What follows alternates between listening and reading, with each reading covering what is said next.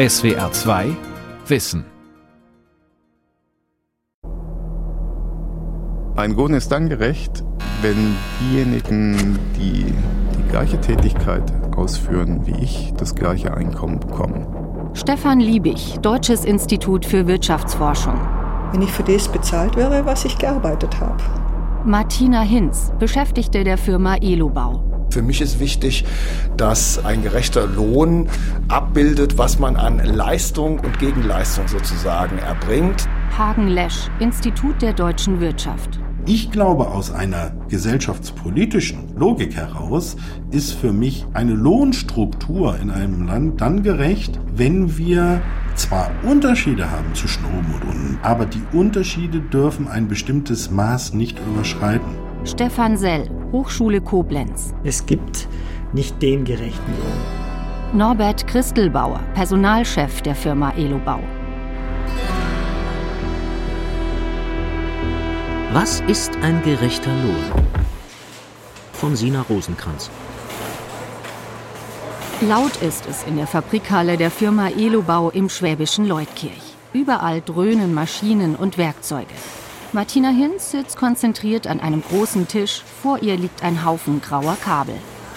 Da kommt dann eine Platine drauf, da kommt ein Schalter dran und dann wird es vergossen und wird es dicht gemacht und dann geht es in die nächste Abteilung.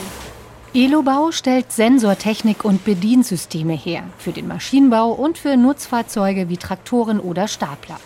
Ein typisch schwäbischer Zulieferer, versteckt in der Provinz, aber weltweit erfolgreich. Rund 930 Beschäftigte arbeiten am Standort Leutkirch im Allgäu. Eine davon ist Martina Hinz. Seit mehr als 20 Jahren ist sie in der Firma und mitverantwortlich für eine kleine interne Revolution.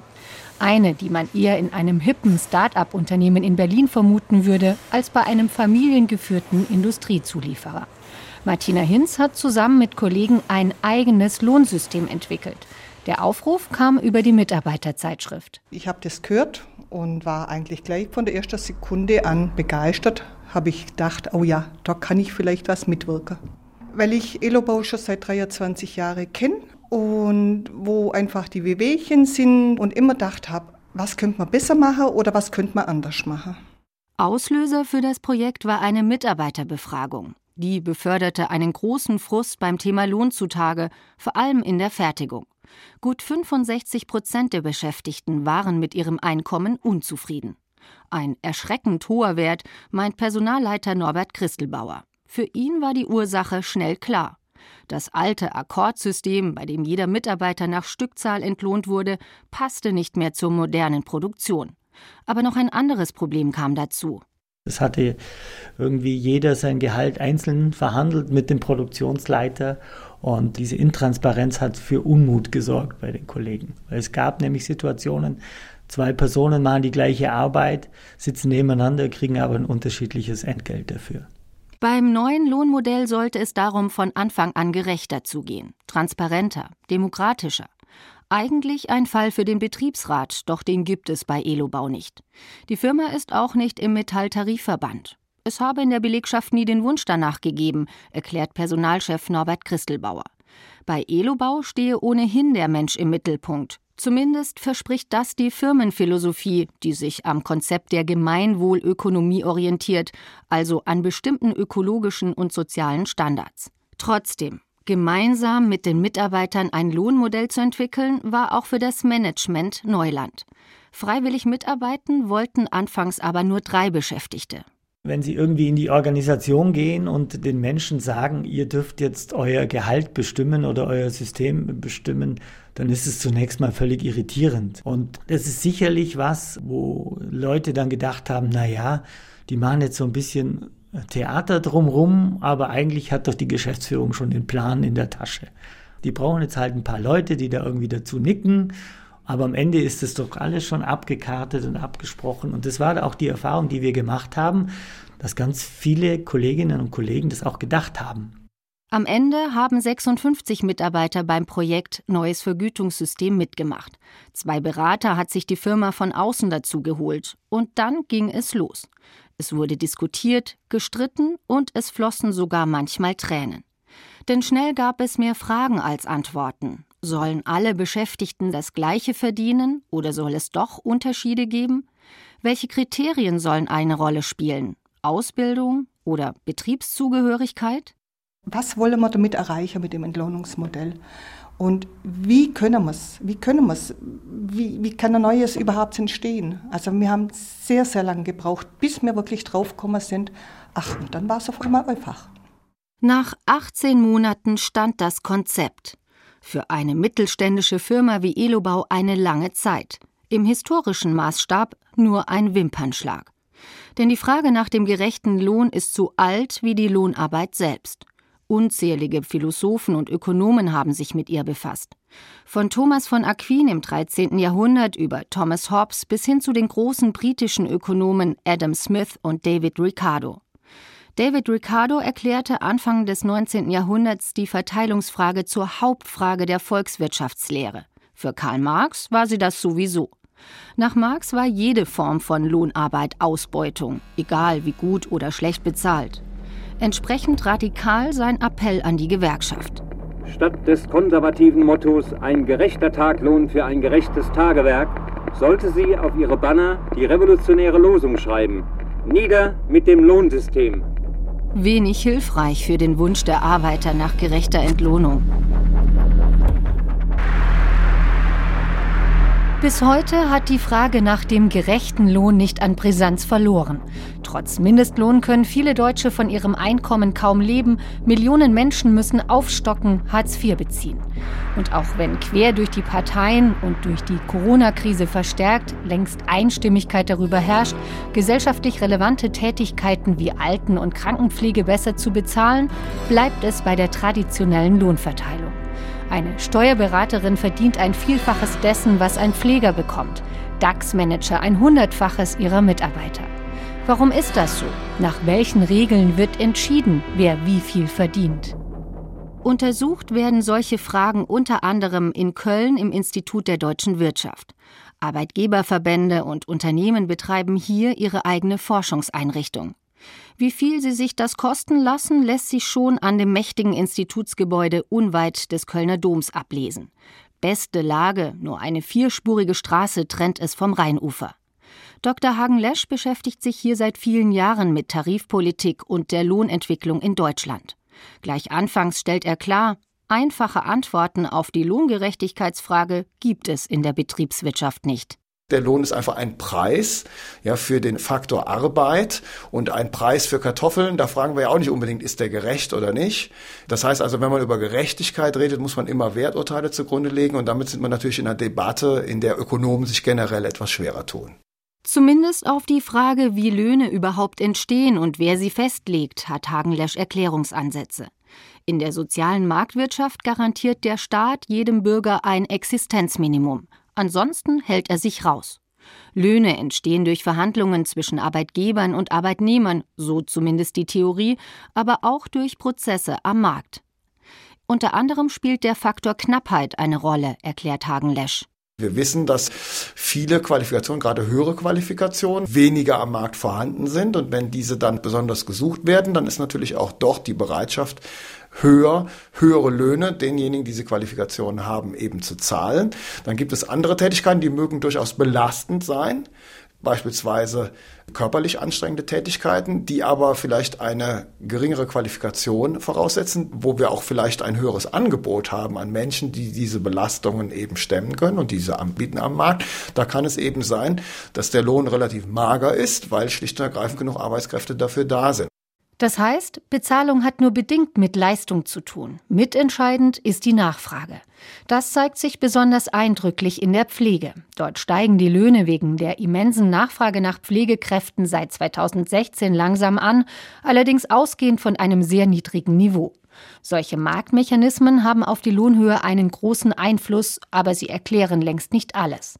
Viele andere Faktoren spielen mit hinein. Hierarchie, Verantwortung, regionale Unterschiede, Mann oder Frau, Migrant oder Nicht-Migrant, Tradition, Sympathien, Verhandlungsgeschick. Ja, wir sehen an den Einflussfaktoren, dass Lohnbildung komplex ist, weil Löhne, zumindest in unseren Werturteilen, viel abdecken muss. Zudem ist die Lohnhöhe in Deutschland historisch mit dem Einfluss der Gewerkschaften auf männlich geprägte Branchen zu erklären. Die Gewerkschaften haben, ausgehend vom Modell, dass der Mann eine ganze Familie ernähren muss, hohe Löhne in der Industrie ausgehandelt. Klassische Frauenberufe wie Kranken- oder Altenpflegerin werden immer noch so bezahlt, als wären sie nur ein Zubrot, obwohl sie das schon lange nicht mehr sind. Diese Jobs sind sogar unentbehrlich für Staat und Gesellschaft, nämlich systemrelevant, hat die Corona-Krise klargemacht. Die Forderung nach gerechter Bezahlung fand auf einmal breite Unterstützung. Denn während die Pandemie die Wirtschaft größtenteils lahmlegte, waren es gerade die schlecht bezahlten Beschäftigten, die das System weiter am Laufen hielten. Supermarktkassiererinnen, Pflegekräfte, Paketzusteller. Doch mit der Rückkehr in den Alltag ist die Unterstützung für eine bessere Bezahlung schnell wieder abgeebbt. Die Frage, warum gerade soziale Berufe so wenig finanzielle Anerkennung bekommen, bleibt hingegen. Umfrage an einem Herbstnachmittag auf einem Stuttgarter Flohmarkt. Rettungssanitäter in Deutschland verdienen 2200 Euro brutto. Gerecht oder nicht? Absolut nicht. Das ist Berufe, die Leben retten, so unter Niveau bezahlt. Absolute Schweinerei. Krankenschwester, Arzthelferinnen, egal was, eine Katastrophe. Die haben Arbeitszeiten, das ist unter, was soll man da noch sagen, ich weiß es nicht. Feiertage, Dreischichtbetriebe und, und, und, und. Und eine Bezahlung, die dafür würde ein normaler aus der Metallindustrie nicht mal aufstehen morgen. Das ist die Ungerechtigkeit. Gerecht oder nicht? Das entspricht bestimmt nicht dem Stress, den er hat. Also jeder sollte so vergütet werden, wie er wirklich körperlich und psychisch belastet ist. Zu wenig. Definitiv. Also für die Arbeit, die da geleistet wird, mit Menschenleben retten, finde ich 2200 Euro nicht viel. Ja, schon ein bisschen traurig eigentlich, wenn man sieht, dass die sozialen Berufe da hinten dran stehen. Es gibt für mich auch keine gute Begründung, warum ein Manager irgendwie zig Millionen Euro verdienen sollte und eben ein Rettungssanitäter irgendwie 2200 brutto. Also davon kann man einfach nicht leben in der Stadt mit Kindern und Altersvorsorgung und so. Also das ist halt einfach Armut. Das Stimmungsbild deckt sich mit dem allgemeinen Empfinden der Deutschen, weiß der Soziologe Dr. Stefan Liebig vom Deutschen Institut für Wirtschaftsforschung in Berlin. Das ist, glaube ich, der entscheidende Punkt, wenn wir immer über gerechte Löhne reden, dass es tatsächlich immer auf die Perspektive ankommt und auf den Vergleich mit anderen. Liebig beschäftigt die Frage der Gerechtigkeit auch als Leiter des sozioökonomischen Panels. Das ist die größte und am längsten laufende Langzeitstudie in Deutschland. Für sie werden seit 1984 jährlich rund 30.000 Menschen befragt, seit 13 Jahren auch zur Lohngerechtigkeit. Menschen vergleichen ihren Lohn, ihr Einkommen mit dem Lohn, den andere erhalten, und zwar diejenigen, die ähnliche Merkmale haben wie sie. Also wenn ich als Hochschullehrer beurteilen möchte, ob mein Einkommen gerecht ist, dann vergleiche ich mich natürlich mit einem anderen Hochschullehrer. Oder der Taxifahrer vergleicht sich mit anderen Personen, die eben in gleicher Weise Taxi fahren. Und Frauen vergleichen sich mit anderen berufstätigen Frauen und nicht mit ihren männlichen Kollegen. Deshalb ist unter ihnen das Ungerechtigkeitsempfinden auch nicht größer als unter berufstätigen Männern. Das ist deswegen, weil sie sich eben mit den anderen Frauen vergleichen, die in gleicher Weise geringere Einkommen erhalten. Deshalb hat die Mehrheit der Deutschen auch gar kein Problem damit, dass Chefs mehr verdienen als einfache Angestellte.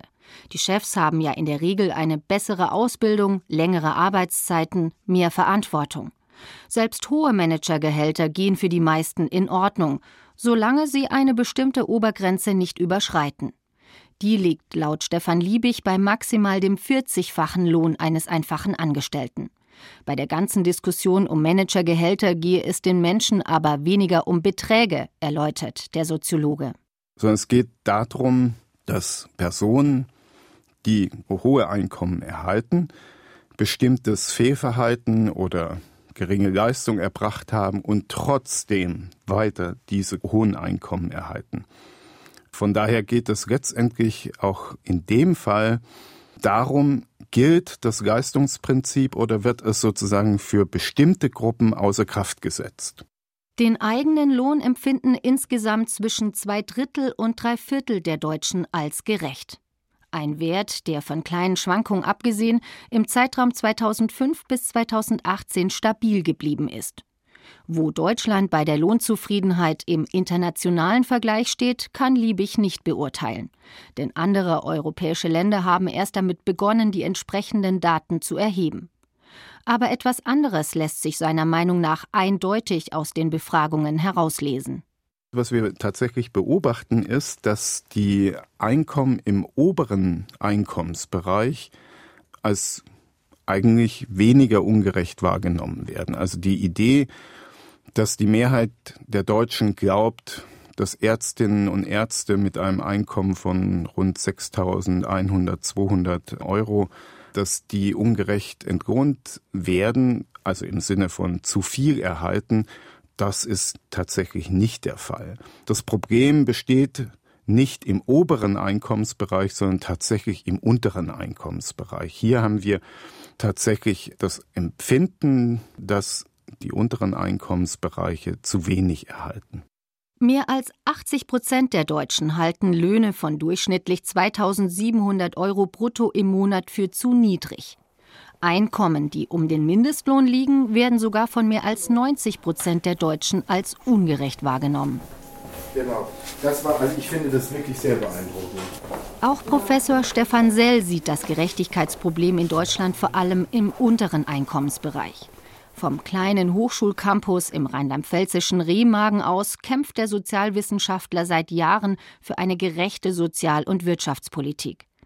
Aus einem Stapel Papier kramt er eine aktuelle Statistik hervor. Nach den neuesten Zahlen ist es so, dass insgesamt 3,7 Millionen wohlgemerkt sozialversicherungspflichtig Vollzeitbeschäftigte, nur Vollzeitbeschäftigte, verdienen weniger als 2000 Euro brutto im Monat. Das muss man sich mal vorstellen. Das bedeutet, das sind all die Leute, die entweder zum Mindestlohn arbeiten müssen, dann kommen sie auf 1600 Euro im Monat, oder knapp darüber verdienen.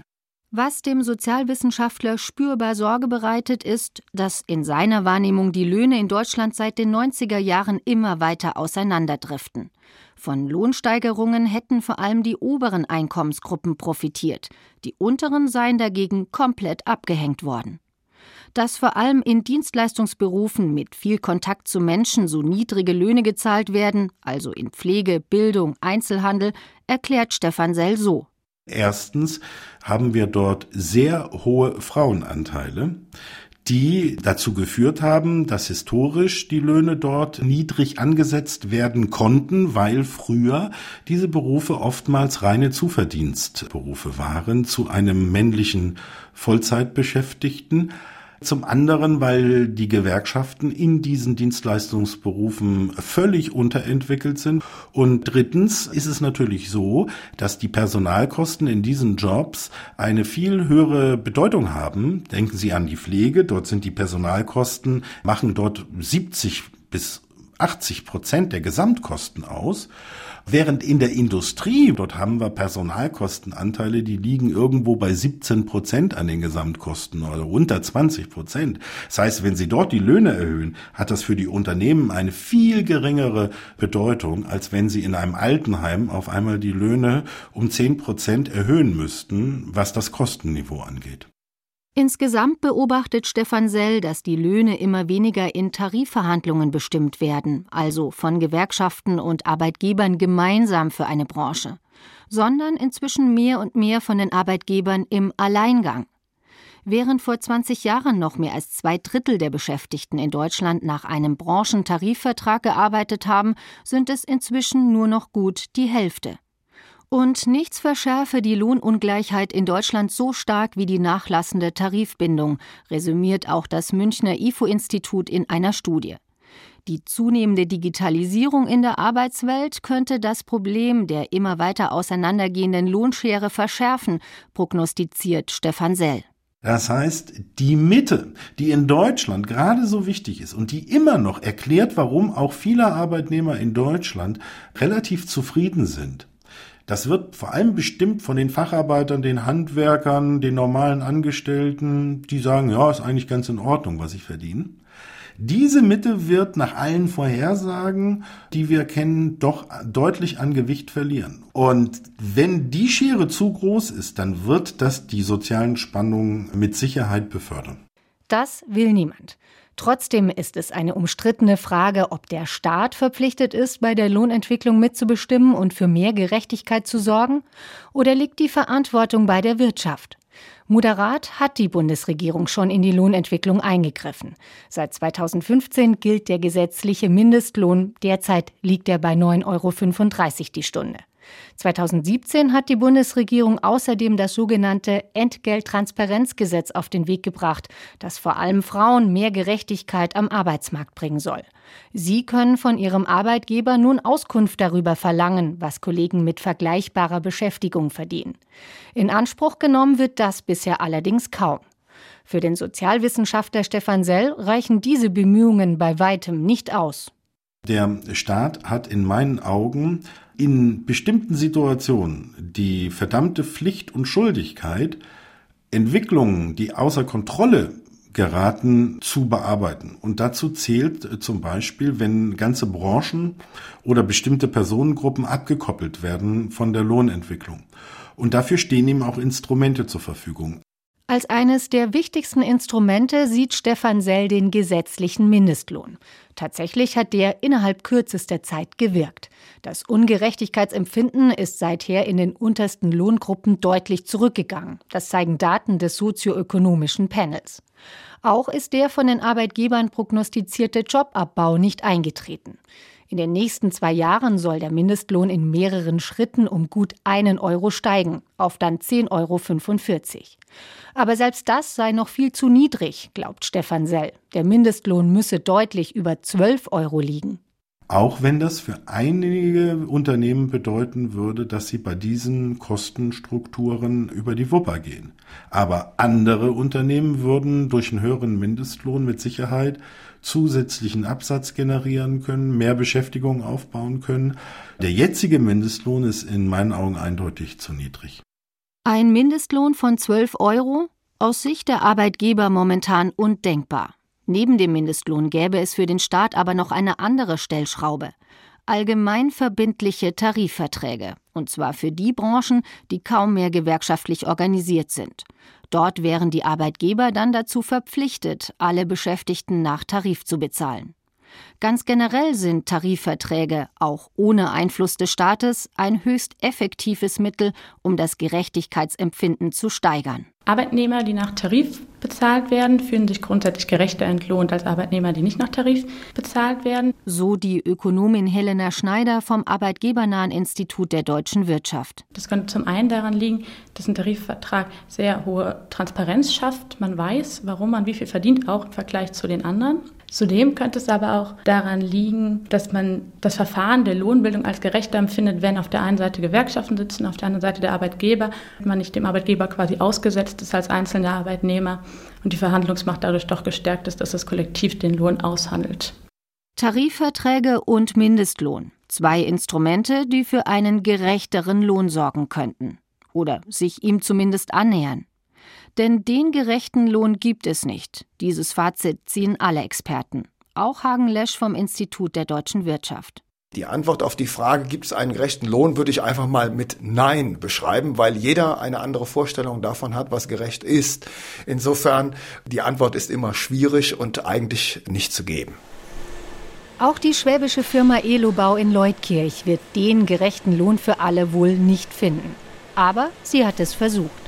Anfang 2017 trat in der Fertigung das neue, von den Beschäftigten selbst entwickelte Vergütungsmodell in Kraft. Der Stundenlohn ist abgeschafft, alle bekommen ein festes Basisgehalt. Wie hoch dieses Basisgehalt ausfällt, hängt von der Qualifikation, Erfahrung und der Aufgabe im Unternehmen ab. Zusätzlich können sich die Mitarbeiter bis zu 10 Prozent Aufschlag erarbeiten über ein individuelles Punktesystem, das die Beschäftigten mit dem Produktionsleiter gemeinsam bewerten und das Kriterien wie Pünktlichkeit oder Umweltbewusstsein berücksichtigt. Zu guter Letzt gibt es eine Erfolgsprämie, die für den einfachen Beschäftigten genauso hoch ist wie für das Management. Unterm Strich kein hochinnovatives Vergütungsmodell, meint Personalchef Norbert Christelbauer. Für das Unternehmen aber trotzdem ein großer Umbruch. Wir haben neben einem Vergütungssystem, das funktioniert, das hat ja auch zum Einführungszeitpunkt über 96 Prozent Zustimmung bekommen, neben diesem System haben wir die Kultur verändert, wie Zusammenarbeit stattfindet. Und das ist für mich das wichtigere Ergebnis aus dem Prozess heraus. Da gibt es irgendwie kein oben, unten und das ist der Chef und das ist, ich bin nur die Produktionsmitarbeiterin, sondern wir kommen uns sehr stark auf auf Augenhöhe entgegen und schätzen den anderen Wert. Und das ist eigentlich der große Unterschied. Und darum sage ich immer, das war äh, systemverändernd. Bei Elobau sind seit dem Lohnprojekt alle per Du. Entscheidungen transparenter, das Klima offener. Martina Hinz, die Beschäftigte aus der Fertigung, hat seit ihrer Mitarbeit im Lohnprojekt das Gefühl, ihre Meinung ist im Unternehmen wichtig. Auch dem Geschäftsführer Michael Hetzer. Und ich bin auch ein Mensch, wo so ein bisschen Seelenleben da. Gell? Und äh, ich gehe heute zum Schaffen zum Beispiel, wenn der Herr Hetzer, sprich Michael, durchläuft, er grinst mich an, ich grinse ihn an und sage Hallo, guten Morgen. Und das ist ein richtiges klasse Gefühl. Denn für wie gerecht ein Lohn empfunden wird, bemisst sich nicht nur an harten Zahlen und am Geld, sondern auch an Wertschätzung durch den Chef, Zufriedenheit direkt am Arbeitsplatz. Insofern war das Projekt bei Elobau zumindest für die 56 Mitarbeiter, die das neue Lohnsystem mitentwickelt haben, ein Gewinn. Aber wie steht es um die anderen Beschäftigten in der Firma? Hat es auch ihnen wirklich mehr Gerechtigkeit gebracht? Bisher offenbar nicht allen. Bei der jüngsten Mitarbeiterbefragung ist die Lohnzufriedenheit in einigen Bereichen sogar noch einmal gesunken. Wirklich erklären kann sich Personalchef Christelbauer das nicht. Wurde doch keiner mit der Lohnreform schlechter gestellt. Im Gegenteil, ein großer Teil der Belegschaft steht heute besser da. Aber noch befindet sich das neue Modell in der Übergangsphase. Einige Mitarbeiter rücken erst nach und nach zu den Besserverdienenden auf. Das heißt, da ist noch Luft nach oben, möglicherweise ein Grund für die Lohnunzufriedenheit. Die Projektgruppe soll der Sache jetzt auf den Grund gehen, darunter Martina Hinz. War die ganze Arbeit umsonst? Oder wird die kleine Revolution, an der sie beteiligt war, zumindest langfristig für mehr Gerechtigkeit sorgen? Also bei, bei, bei vielen ja. Bei vielen ja. Weil es war ja wirklich so extrem, dass die Spanne so groß war zwischen Minimalverdiener und Maximalverdiener, obwohl die beide die gleiche Tätigkeit hatten. Und es war einfach ungerecht. Es war ungerecht.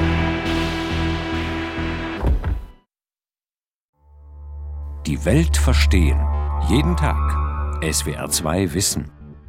Manuskripte und weiterführende Informationen zu unserem Podcast und den einzelnen Folgen gibt es unter swr2wissen.de.